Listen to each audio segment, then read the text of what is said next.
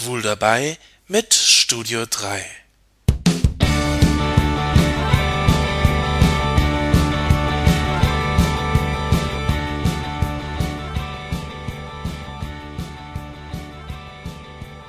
Es passiert dreimal am Tag.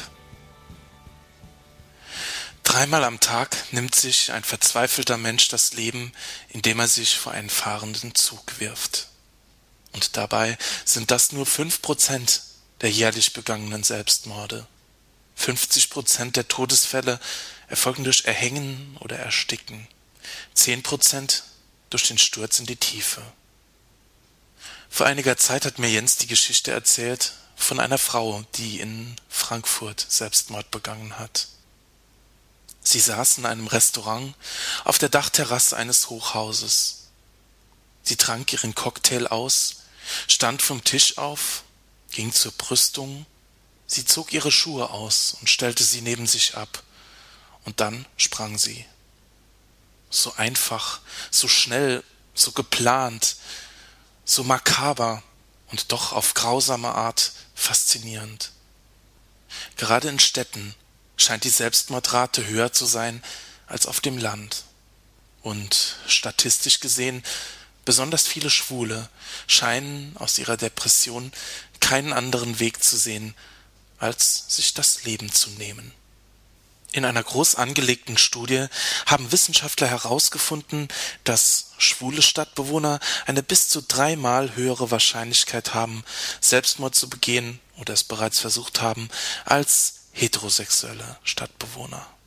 Einer von fünf befragten Schwulen sagte bei der Untersuchung, dass er schon mal so weit war, Selbstmord zu begehen. Zwölf Prozent haben es sogar schon einmal versucht davon die meisten im Alter unter 25 Jahren.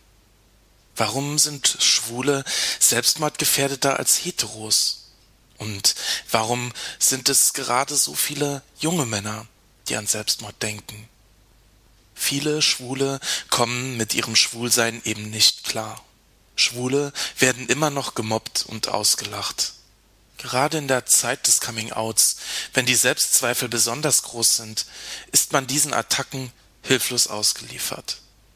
Vielen fehlt es an Unterstützung aus dem familiären Umfeld. 20 Prozent der Mütter und 30 Prozent der Väter der Befragten sind negativ eingestellt zum Schwulsein ihres Kindes. Für Selbstmordgedanken gibt es viele Gründe. Es sind nicht nur die Probleme beim Coming Out. Einige leiden jahrelang unter den Pöbeleien der Mitmenschen. Einige fühlen sich unglücklich, weil sie immer noch Single sind oder in der Liebe tief enttäuscht wurden. Einige halten dem Druck nicht stand, ihr Schwulsein verbergen zu müssen, gerade wenn sie in der Öffentlichkeit stehen oder sogar berühmt sind. Rechtfertigen all diese Dinge die Entscheidung, sich das Leben zu nehmen? War einer von euch schon mal so traurig, so verzweifelt, dass er darüber nachgedacht hat, wie es wäre, sich umzubringen? Kennt ihr das mulmige Gefühl, wenn ihr über eine Brücke geht? Bilder. Was wäre wenn? Und die Angst. Kennt ihr die quälende Traurigkeit, die einfach kein Ende nimmt? Ich kenne die Hoffnungslosigkeit. Ich habe oft keinen Ausweg gesehen. Und doch habe ich es nie getan.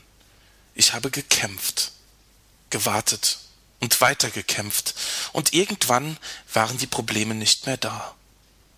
Wer dort draußen zweifelt, dem kann ich nur sagen, du erlöst weder dich noch die anderen dadurch, dass du deinem Leid ein Ende machst. Du hinterlässt nur Kummer und Schmerz in dieser Welt. Den Schritt zu tun ist keine Lösung. Viele begehen Selbstmord in der Hoffnung auf Erlösung, dass es danach besser wird, das ist allerdings ein Trugschluss. Der Tod ist das Ende. Für dich wird es nicht besser danach, denn es gibt dich danach nicht mehr.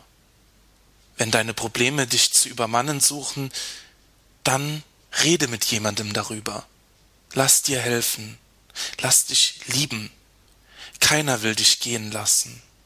Jeder ist irgendjemandem wichtig.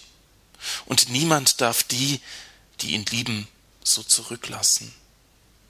Lass deine Leute nicht im Stich. Die Welt, das Leben braucht dich, auch wenn man es manchmal nicht erkennt.